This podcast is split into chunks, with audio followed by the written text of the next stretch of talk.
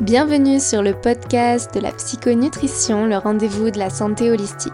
Je suis Claire Pensée, diététicienne nutritionniste, professeure de yoga et créatrice de contenus digitaux. Dans ce podcast, seule ou en compagnie d'experts dans leur domaine, je vous transmets des clés de santé accessibles et concrètes pour vous sentir sereine et alignée au quotidien. Si ce n'est pas déjà fait, je vous invite à vous abonner au podcast pour ne pas manquer les prochains épisodes, mais aussi à lui donner un avis et 5 étoiles afin de soutenir mon travail pour l'aider à perdurer.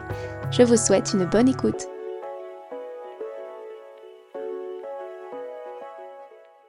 Bonjour à toutes et bienvenue dans cet épisode de podcast. Aujourd'hui, je vous propose de réécouter l'épisode 8 du podcast dans lequel je parlais de la glande thyroïde et euh, en particulier de l'hypothyroïdie. J'ai souhaité rediffuser cet épisode parce que je sais que l'hypothyroïdie est un sujet qui vous touche beaucoup et comme j'ai traversé moi-même de longues années d'errance médicale avant de trouver euh, un traitement approprié, que ce soit au niveau allopathique euh, ou naturel, en fait j'ai les deux, je souhaite dans cet épisode vous apporter des solutions pour que vous puissiez vous aussi mettre fin à vos symptômes d'hypothyroïdie. Sachez par ailleurs que vous pouvez retrouver toutes les informations, toutes les solutions, tous les noms euh, de vitamines, de plantes, etc. que je vais mentionner au fil de cet épisode dans votre livret écrit que vous pouvez télécharger. Le lien est dans les notes de l'épisode. C'est 100% gratuit. C'est un e-book qui regroupe toutes les solutions abordées dans cet épisode de podcast. Donc si vous souhaitez le télécharger, si vous écoutez par exemple cet épisode dans votre voiture ou si vous n'avez pas envie de prendre de notes, tout est déjà remis par écrit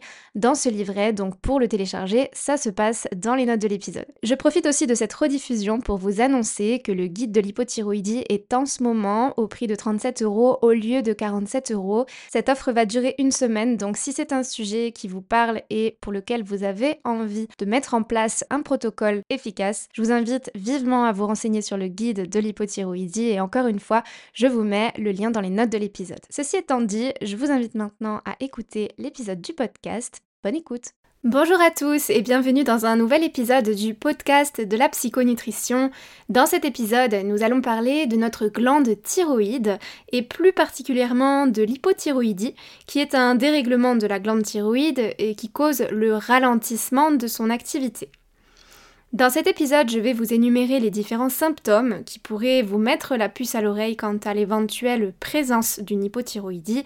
Vous connaîtrez les différents cas qui peuvent montrer une hypothyroïdie et je vous expliquerai pourquoi on passe à côté de beaucoup de diagnostics. Bien sûr, je partagerai avec vous l'alimentation que je vous préconise si vous êtes atteint d'hypothyroïdie, ainsi que les vitamines, minéraux et oligoéléments indispensables à l'activité thyroïdienne. Je vous donnerai aussi des noms de plantes réputées pour leur activité prothyroïdienne, donc qui ont tendance à booster la thyroïde pour vous aider à enrayer vos symptômes d'hypothyroïdie. On parlera également d'hygiène de vie, de stress, de sommeil, de perturbateurs endocriniens car ils peuvent tous impacter à leur niveau la bonne régulation de la glande thyroïde. Avant de commencer cet épisode de podcast, je tiens à vous informer que le guide de l'hypothyroïdie est désormais disponible sur ma boutique en ligne. Vous pouvez vous le procurer en vous rendant directement sur mon site ou en cliquant sur le lien dans les notes de cet épisode. J'ai tiré énormément d'informations de ce guide pour créer cet épisode de podcast, mais inévitablement, je ne peux pas aller autant dans le détail dans un épisode que je l'ai fait dans le guide. Donc si vous êtes concerné par l'hypothyroïdie, que ce soit depuis récemment ou depuis des années, que ce soit une hypothyroïdie passagère ou durable, ou même qu'il s'agisse de l'hypothyroïdie d'Hashimoto, qui est une hypothyroïdie auto-immune, ce guide vous apportera toutes les connaissances nécessaires pour stimuler naturellement votre glande thyroïde par l'alimentation, quelques compléments alimentaires et des plantes afin d'enrayer vos symptômes. Je vous invite à le découvrir dès maintenant. Encore une fois, le lien se trouve dans les notes de cet épisode de podcast. Qu'est-ce que la thyroïde? La thyroïde, eh bien, c'est un organe qui a la forme d'un papillon, elle est localisée dans le cou et elle se sépare en deux lobes, le lobe droit et le lobe gauche. Cette glande fait partie du système endocrinien et elle produit des hormones qu'on appelle les hormones thyroïdiennes qui sont responsables de l'activité de notre métabolisme. Donc le bon fonctionnement de notre glande thyroïde est déterminant pour la production d'énergie, pour l'équilibre hormonal, pour la digestion, pour la circulation du sang, pour le système immunitaire et bien d'autres choses encore. Les hormones sécrétées par la thyroïde sont la T4, qui est une hormone inactive, qui est produite à 75% voire 80%, et l'hormone T3, qui est la forme active, produite à environ 20-25%. La majorité de la T4 se convertit en T3 au moyen d'une enzyme et cette conversion se fait principalement dans le foie et les reins. Juste à titre indicatif, je vous donne les valeurs à peu près normales, mais celles-ci peuvent effectivement varier selon les laboratoires. Pour la T4, on se situe généralement entre 12 et 22 picomoles par litre et pour la T3, on est euh, de 3,1 à 6,8 encore une fois selon les labos. Ces deux hormones sont régulées par un phénomène de rétrocontrôle qui fait varier la libération de TSH, qui est une hormone cette fois-ci produite par l'hypophyse et qui est chargée de stimuler la production de T4 et de T3. Donc en cas d'hypothyroïdie, lorsqu'il n'y a pas assez de T4 et de T3 dans le sang, la TSH va s'élever pour ordonner à la glande thyroïde d'en produire davantage. Dans le cas contraire, qui est le cas de l'hyperthyroïdie, il y a trop de T4 et de T3, donc l'hypophyse va diminuer la quantité de TSH libérée pour arrêter de stimuler la thyroïde et faire en sorte à chaque fois que les hormones thyroïdiennes reviennent à la normale. Encore une fois, à titre d'information, la TSH varie entre 0,3 et 4,2 milliui par litre selon les normes des laboratoires. Cependant, je tiens à vous le mentionner, il a été constaté que les patients qui étaient véritablement en bonne santé et qui n'avaient aucun symptôme de dysfonctionnement thyroïdien conservaient une TSH entre 0,4 et 2,5. Donc au-delà de 2,5, on pourrait éventuellement approfondir le diagnostic d'hypothyroïdie. Sur le plan énergétique, la thyroïde se situe au niveau du chakra de la gorge, que l'on appelle Vishuddha en sanskrit, qui est le lieu de l'expression de soi, de la façon dont on se positionne face à l'extérieur. Ce chakra, il est équilibré quand on sait exprimer clairement ce que nous sommes, ce que nous voulons, euh, et aussi si nous sommes conscients de notre mission sur Terre et quand nous sommes connectés véritablement à nos ressentis intérieurs. C'est vraiment le chakra de la communication, de la vérité intérieure, de l'épanouissement. Il établit en fait le lien entre nos chakras d'ancrage, qui sont plutôt inférieurs, et les chakras spirituels, qui se situent euh, au-dessus de ce chakra de la gorge. Donc il est vraiment étroitement lié à nos émotions et il va nous inviter à travailler notre détachement, notre lâcher-prise pour établir la paix intérieure en nous. Au niveau des symptômes de l'hypothyroïdie, ils sont très variés, ils dépendent d'une personne à l'autre et bien sûr, vous pouvez ne pas présenter tous les symptômes, ça ne veut pas dire pour autant que vous n'êtes pas en hypothyroïdie. Donc parmi euh, les plus fréquents, on va retrouver une prise de poids ou une difficulté à en perdre, une fatigue, un réveil difficile même après une bonne nuit de sommeil, une perte de cheveux ou un symptôme typique qu'on retrouve dans les cas d'hypothyroïdie, c'est la perte du tiers externe du sourcil. On va retrouver une constipation, des troubles digestifs, une perte d'appétit, une envie de compulsion sur le sucre ou les féculents. Généralement, les triglycérides et le cholestérol dans le sang augmentent aussi.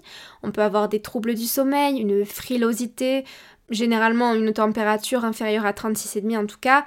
On peut avoir un rythme cardiaque faible. Euh, un autre symptôme aussi du fait que la digestion ne se fasse pas bien, c'est l'apparition de candidose chronique, donc une infection à Candida albicans.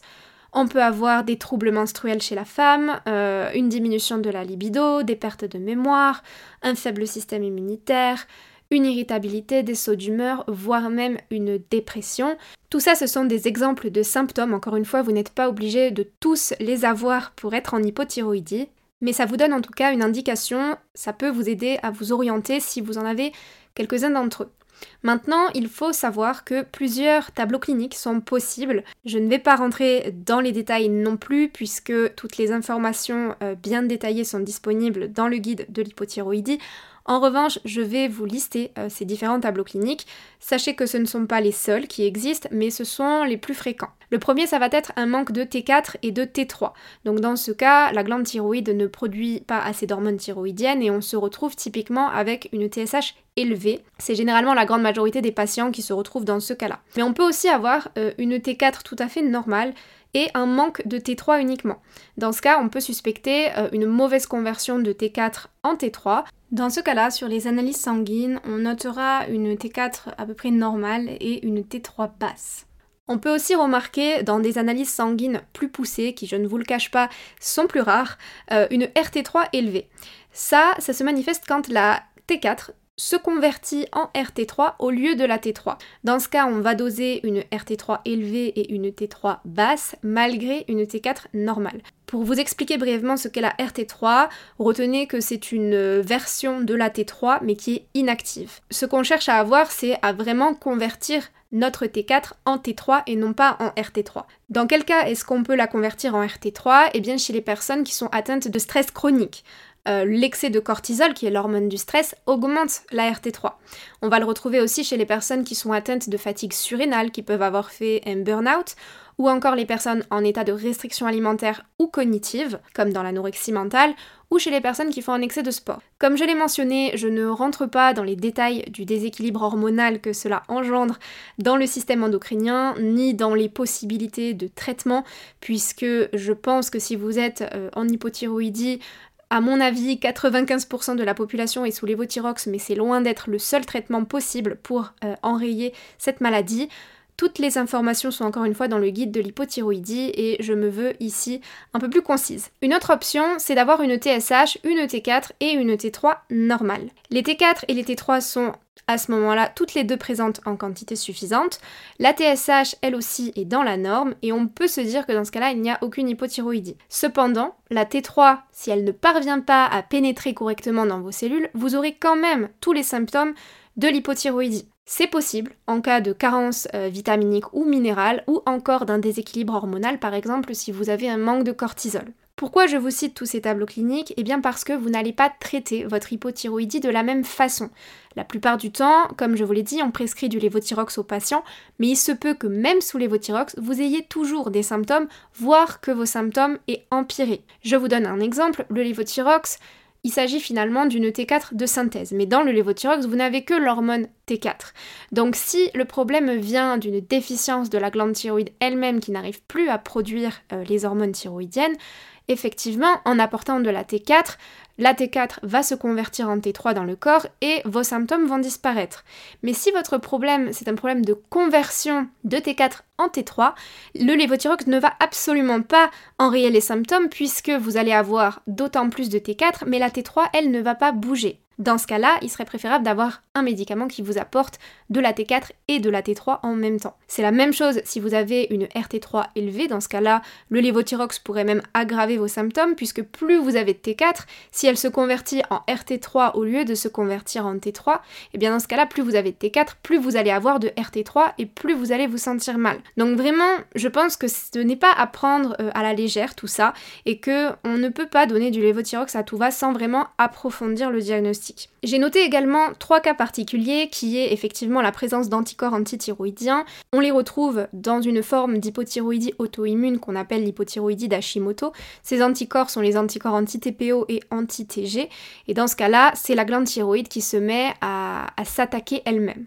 On peut aussi être en hypothyroïdie en période de grossesse. Alors si vous n'êtes pas concerné par l'hypothyroïdie, ça peut être une euh, hypothyroïdie seulement transitoire. Par contre, si vous êtes prédisposé à cette maladie ou si vous avez déjà une hypothyroïdie avant de tomber enceinte, dans ce cas-là, je pense qu'il y a un suivi qui doit euh, impérativement être fait. Vos besoins en hormones thyroïdiennes augmentent pendant la grossesse pour permettre la croissance du fœtus.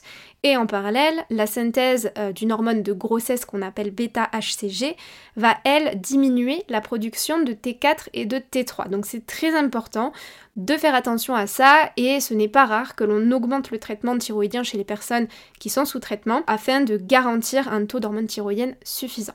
Le dernier cas, c'est la prise de la pilule contraceptive ou, j'allais dire, de tout autre contraceptif hormonal qui apporte des œstrogènes puisque l'excès d'œstrogène tend là aussi à ralentir l'activité de la thyroïde. Maintenant, au niveau de l'alimentation, il est possible effectivement de stimuler l'activité thyroïdienne en apportant des cofacteurs dont la thyroïde a besoin. Avant d'étudier les micronutriments indispensables au bon fonctionnement de la thyroïde, je pense qu'un bref rappel sur les macronutriments euh, sera toujours utile. N'oubliez pas avant tout que vos cellules se nourrissent de glucose, c'est leur carburant principal. Les glucides agissent en faveur de l'activité thyroïdienne car ils stimulent la conversion de l'hormone T4 en T3. Pour autant, les glucides ne sont pas tous égaux et il est nécessaire de bien les choisir.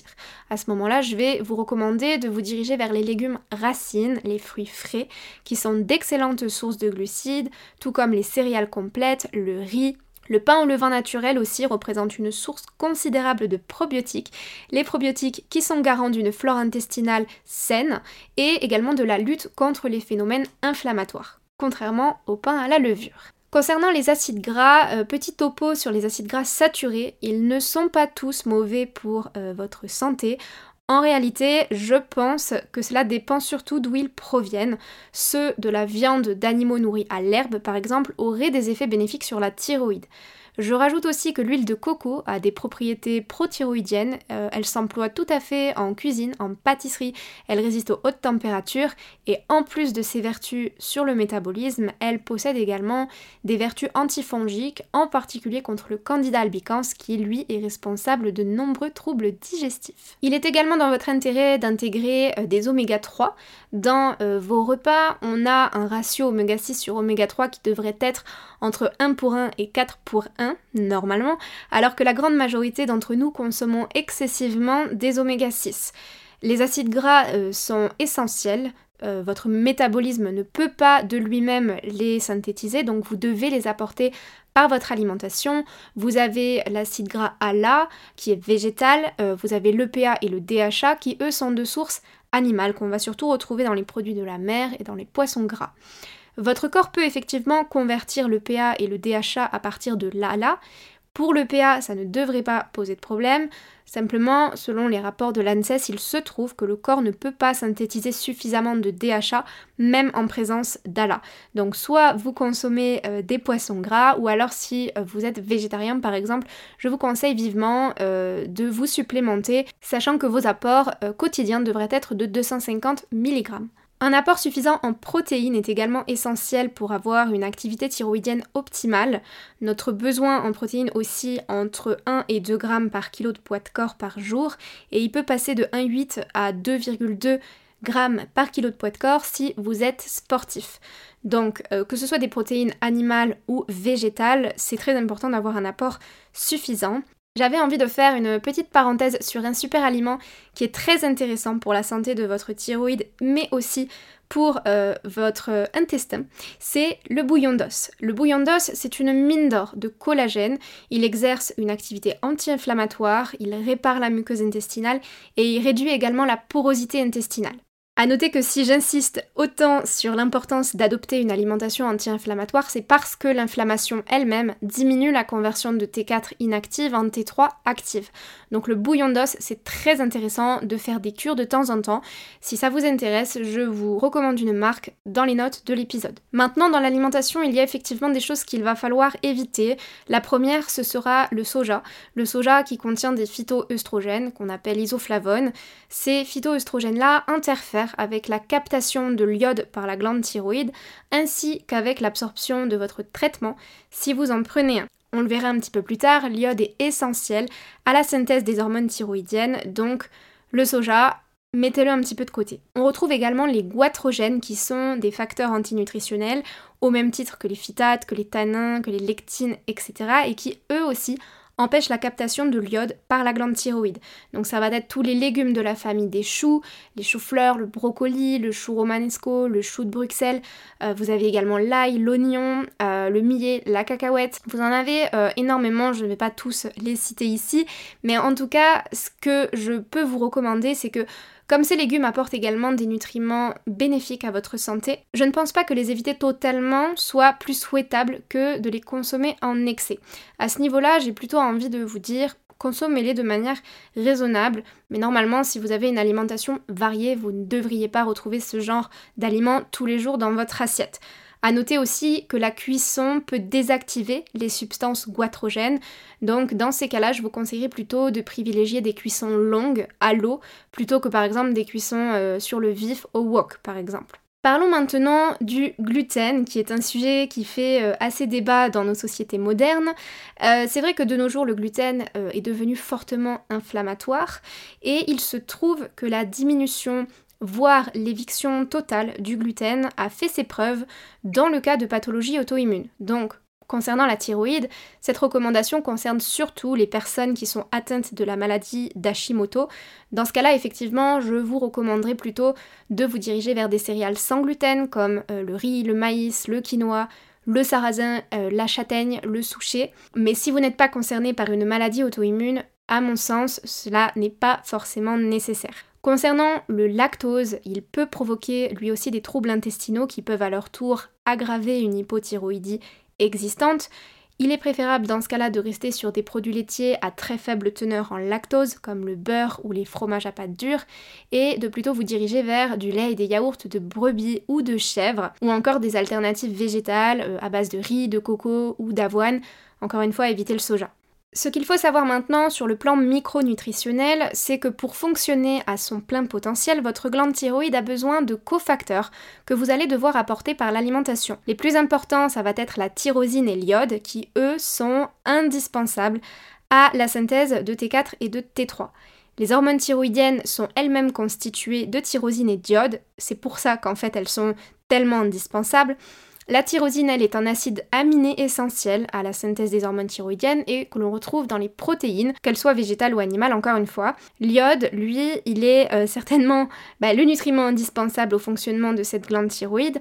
La production des hormones T3 et T4 se fait grâce à la captation de l'iode par la glande thyroïde et votre besoin en iode est de 150 microgrammes jour. Encore une fois, sans rentrer dans les détails, puisque vous retrouvez tout ça dans le guide de l'hypothyroïdie, vous avez également le sélénium, le magnésium, le fer et le zinc qui eux soutiennent également la production de T4 et de T3 et qui sont donc là encore indispensables pour diminuer vos symptômes d'hypothyroïdie.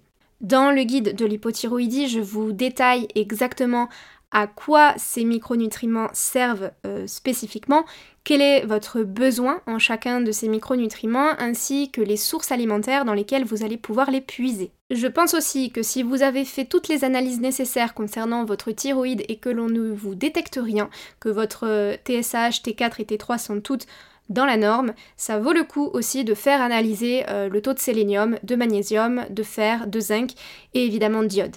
Après, ce n'est pas tout. Il y a aussi euh, la vitamine A et la vitamine D. Toutes deux sont également intéressantes dans la mesure où elles vont faciliter l'absorption cellulaire euh, de la T3. Encore une fois, c'est typiquement les deux analyses que l'on va demander quand une personne vient et qu'elle a des analyses sanguines qui sont dans la norme au niveau de la TSH, de la T4 et de la T3. C'est exactement ce que je vous ai dit plus tôt. Vous pouvez avoir euh, des hormones dans la norme du laboratoire, simplement si la T3 ne pénètre pas la cellule, vous serez encore en hypothyroïdie. À ce moment-là, on ira vérifier la vitamine A et la vitamine D. Je vous recommande vivement, si vous vivez dans une région qui n'est pas forcément très ensoleillée d'octobre à mars, de vous supplémenter pendant cette période de l'année puisque la meilleure source de vitamine D reste le soleil. Quant à la vitamine A, vous pouvez en trouver dans le jaune d'œuf, dans le beurre, dans les produits laitiers de bonne qualité, dans les viandes aussi. Vous retrouvez de la provitamine A, qu'on appelle aussi bêta-carotène, dans certains fruits et légumes, euh, souvent les fruits et légumes orangés comme la carotte, la patate douce, euh, les courges, etc. Vous en avez aussi dans les épinards, dans le kiwi, dans le persil. Et votre corps peut effectivement convertir cette provitamine A en vitamine A. Simplement, cette conversion, elle se fera moins bien si vous avez des troubles digestifs chroniques, par exemple si vous avez le côlon irritable, euh, si vous avez une dysbiose. À ce moment-là, il va falloir se tourner vers d'autres solutions. C'est du cas par cas, c'est un peu ce qu'on voit aussi euh, en consultation. Voyons maintenant un petit peu les plantes médicinales et les compléments alimentaires vers lesquels vous pouvez vous rediriger. Je vous recommande à chaque fois euh, une marque que je vous mets dans les notes de l'épisode si jamais vous souhaitez acheter ces compléments et les tester euh, sur vous pour voir si ça vous permet de diminuer un peu vos symptômes euh, d'hypothyroïdie. La première plante est sûrement la plus incontournable, c'est la shwaganda. C'est vraiment la plante médicinale de première intention lorsqu'il s'agit de stimuler la glande thyroïde. Il y a eu des études qui ont été menées sur cette racine d'ashwagandha et qui ont montré qu'elle pouvait augmenter la conversion de T4 en T3. En parallèle, c'est une plante adaptogène, donc une plante qui aide votre corps à s'adapter face à des situations de stress et qui va donc contribuer à réduire, à équilibrer votre niveau de cortisol. L'ashwagandha, c'est un peu la plante numéro 1, elle est tout à fait indiquée aux patients qui souffrent d'hypothyroïdie. La deuxième plante que je peux vous recommander, c'est le bacopa, qu'on appelle aussi brahmi. Vous pouvez aussi voir le nom de d'eau, tous trois euh, désignent la même plante. Cette plante-là, elle agit directement au niveau de la thyroïde en augmentant la synthèse de T4 sans toutefois modifier la conversion de T4 en T3. Donc ça peut aussi valoir le coup euh, d'essayer. Vous avez également le schizandra qui est une plante adaptogène là encore, antioxydante et anti-stress qui exerce une action stimulante et protectrice du foie. Pour rappel, euh, une grande partie de la conversion de la T4 en T3 a lieu dans le foie. Donc c'est important d'avoir un foie en bonne santé qui ne soit ni engorgé ni saturé et qui puisse pleinement accomplir ses fonctions. Ensuite, je vous recommanderai également la chlorella qui, euh, cette fois-ci, est une algue. Elle est naturellement riche en chlorophylle. La chlorophylle a, cette propriété d'oxygéner et de détoxifier le corps en douceur, avec là aussi une action ciblée sur le foie. Elle va aussi accélérer le transit intestinal, ce qui est plutôt apprécié chez les patients atteints d'hypothyroïdie, chez qui le transit est euh, très souvent ralenti. Et enfin, mon intérêt pour le microbiote fait que je ne pouvais pas faire cet épisode sans vous conseiller de prendre des probiotiques. L'hypothyroïdie, elle entraîne très couramment une dysbiose intestinale. Là encore, il sera opportun de réensemencer votre microbiote par des cures de probiotiques pour retrouver une bonne digestion et un transit régulier. Évidemment, cela se fait en parallèle de la prise en charge de la cause, mais en tout cas, ça peut vraiment aider de travailler sur les deux sphères en même temps, donc la sphère thyroïdienne et la sphère digestive. J'avais encore quelques derniers conseils avant de clôturer cet épisode, et cette fois-ci ça va se jouer vraiment sur l'hygiène de vie et votre environnement. Pour commencer, je voulais vous parler de la gestion du stress. C'était très important pour moi de commencer par ce point parce que je pense véritablement que c'est le plus important puisque tout le reste en découle. Le stress, il va élever votre taux de cortisol, qui est une hormone euh, certes qui lutte contre l'inflammation, mais qui est aussi responsable du stockage des graisses, surtout au niveau du ventre. En plus de ça d'une réduction du métabolisme. À un certain niveau, le cortisol est nécessaire pour faire pénétrer la T3 dans la cellule. Donc je ne dis pas de faire descendre à zéro votre niveau de cortisol, de toute façon je ne pense pas que vous pourriez, mais trop de cortisol, ça aura l'effet inverse. Donc c'est vraiment une balance à équilibrer, un niveau euh, à réguler en fait, et vous devriez rentrer dans une certaine fourchette. À chaque fois que vous vivez un stress, qu'il soit physiologique ou émotionnel, vos glandes surrénales vont sécréter ce cortisol. Sauf qu'à terme, à force de produire massivement du cortisol tout le temps, vos glandes surrénales vont s'épuiser et n'arriveront plus à produire suffisamment de cortisol. Donc vous vous retrouvez en état de fatigue chronique, de faiblesse immunitaire, vous êtes propice à toutes sortes d'infections bactériennes ou fongiques et probablement avec une dysbiose et des problèmes de peau aussi. Donc une carence et un excès de cortisol sont tous deux non souhaitables pour la santé de la thyroïde. Et si vous êtes en état de fatigue chronique, il va être impératif de régénérer vos glandes surrénales afin que votre thyroïde puisse bien fonctionner. Je vous alerte à ce sujet. Chercher à booster sa thyroïde sans réparer les surrénales pourrait fortement empirer votre situation. Me concernant, le yoga, ça a vraiment été un élément déclencheur dans ma vie. Euh, mes journées ont totalement changé depuis que je pratique euh, une séance le matin. Vraiment, j'insiste là-dessus, mais il vous suffit de 30 minutes pour ressentir les bienfaits du yoga. Et vraiment, vous n'avez pas besoin d'y passer des heures en fait. Rien que le fait de passer 30 minutes le matin sur son tapis, chez moi, ça a fait vraiment une grande différence. Quoi qu'il en soit, je ne dis pas de vous mettre au yoga si vous n'aimez pas ça. Simplement, essayez de trouver une activité qui vous aide à vous évader et regardez votre état d'esprit dans votre quotidien. Est-ce qu'il a changé Est-ce que vous vous sentez mieux depuis que vous faites cette activité-là Justement, au niveau de votre activité physique, je vous déconseille le cardio à jeun. C'est quelque chose qui stresse énormément votre corps et plutôt de vous tourner vers des entraînements courts de type HIIT, High Intensity Interval Training, ou encore des sessions de pilates ou de renforcement au poids du corps. Encore une fois, moi je pratique du yoga. Le matin, ça va être plutôt du yoga doux pour me réveiller en douceur euh, et si je fais des séances plus intenses, ce sera plutôt en fin de journée. Je le fais euh, quasi quotidiennement et ça m'a vraiment été d'une aide incomparable pour réduire mon stress. Quelque chose de très euh, connu mais qu'on méprise encore trop je pense, c'est le sommeil. Aujourd'hui, un manque de sommeil, il faut le savoir, ça nuit clairement à l'activité de votre glande thyroïde. On devrait dormir à peu près 8 heures, alors ça peut varier selon euh, les personnes, en tout cas la moyenne est aux alentours de 8 heures, pour bien récupérer et pour respecter votre rythme circadien et rééquilibrer votre système hormonal, vous avez besoin de dormir. C'est à ce moment-là que le corps se régénère, donc c'est littéralement indispensable. Avant-dernier conseil, euh, je vous recommanderais de ne pas trop vous priver de manger. Euh, c'est une erreur assez commune malheureusement chez les patients en hypothyroïdie, le fait de manger moins pour essayer de perdre du poids. Cependant, il faut savoir que votre métabolisme s'adapte. C'est vrai qu'en étant en hypothyroïdie, il est déjà probablement plus lent, donc ne le ralentissez pas davantage. Ne mangez pas moins, mangez mieux en suivant les conseils que je vous ai donnés dans ce podcast ou que je vous donne dans le guide de l'hypothyroïdie. Misez sur des aliments frais, entiers, non raffinés.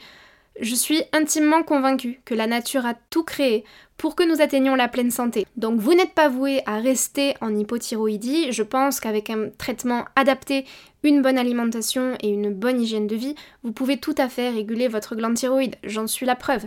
J'ai une hypothyroïdie depuis que j'ai 14 ans et aujourd'hui je peux tout à fait la gérer et vivre normalement sans avoir des symptômes inconfortables au quotidien. Je vous recommanderais également d'éviter le jeûne intermittent si vous êtes en hypothyroïdie. Exécuter de temps en temps le jeûne, ça peut effectivement aider à régénérer le foie, euh, à améliorer aussi la sensibilité des cellules à la T3, mais trop souvent, ça peut encore une fois avoir l'effet inverse et faire chuter la T3 et augmenter la RT3. Donc méfiance sur le jeûne intermittent, en tout cas si c'est une pratique que vous avez envie d'essayer, euh, je ne vous recommanderais vraiment pas de le faire tous les jours. Et enfin, le dernier conseil, ce sera de limiter votre exposition aux perturbateurs endocriniens. Parmi les perturbateurs endocriniens, on peut retrouver le bisphénol A, les euh, le fluor, l'aluminium, le téflon, la cuisson au micro-ondes aussi, qui est euh, très rapide, très pratique, mais aussi plutôt néfaste pour la glande thyroïde. Donc je vais pas rentrer dans les détails d'où c'est qu'on trouve tout ça. Vous les avez dans le guide de l'hypothyroïdie, sinon ben, vous pouvez aussi faire vos recherches sur internet. Mais en tout cas, méfiez-vous de tout ça, privilégiez des contenants en verre, évitez l'aluminium, euh, investissez peut-être aussi dans une cuisine de bonne qualité avec des ustensiles en acier inoxydable plutôt que euh, les revêtements euh, anti-adhésifs en téflon. Je pense que si vous mettez en place tous ces conseils, à mon avis, vous devriez réguler efficacement votre glande thyroïde. Pour rappel, les conseils que j'ai donnés dans cet épisode, c'était déjà de ne pas mettre trop de côté les glucides, mais juste de bien les choisir. Également de ne pas mépriser les acides gras saturés, car certains sont bons pour la santé, ainsi que les oméga 3. De consommer des protéines complètes, d'éviter certains aliments comme le soja, les aliments goitrogènes ou encore le gluten et le lactose en cas d'hypothyroïdie auto-immune. Et surtout de miser sur des micronutriments essentiels.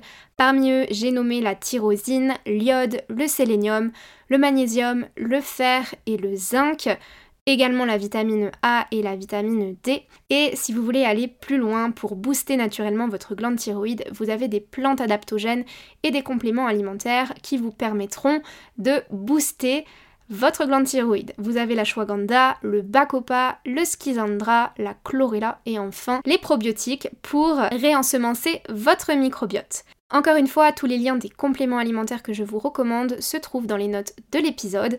Au niveau des conseils sur l'hygiène de vie, je vous ai donné des conseils pour mieux gérer votre stress, également de pratiquer une activité physique douce, de bien dormir, de ne pas vous restreindre dans l'alimentation puisque le métabolisme s'adapte à la quantité de calories qu'on lui donne, et enfin de limiter votre exposition aux perturbateurs J'ai été vraiment ravie d'enregistrer cet épisode de podcast.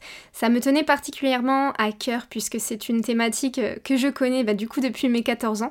J'ai eu euh, une hypothyroïdie très jeune et je suis la preuve et j'ai envie de vous transmettre de l'espoir par rapport au fait qu'il est possible de pouvoir vivre normalement même quand on a une hypothyroïdie.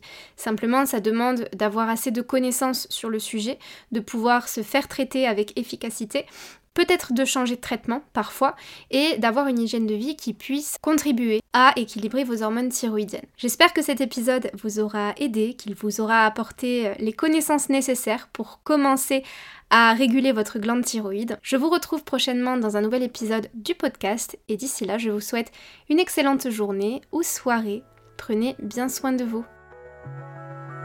J'espère que cet épisode vous a plu, qu'il vous aura inspiré et motivé à prendre soin de votre santé au quotidien. Comme d'habitude, si l'épisode vous plaît, n'hésitez pas à lui laisser un avis et 5 étoiles sur votre plateforme d'écoute préférée. C'est la meilleure façon de me soutenir et de m'encourager à produire de nouveaux épisodes. En attendant de se retrouver mercredi prochain à 7h, je vous souhaite une très belle semaine. Prenez soin de vous.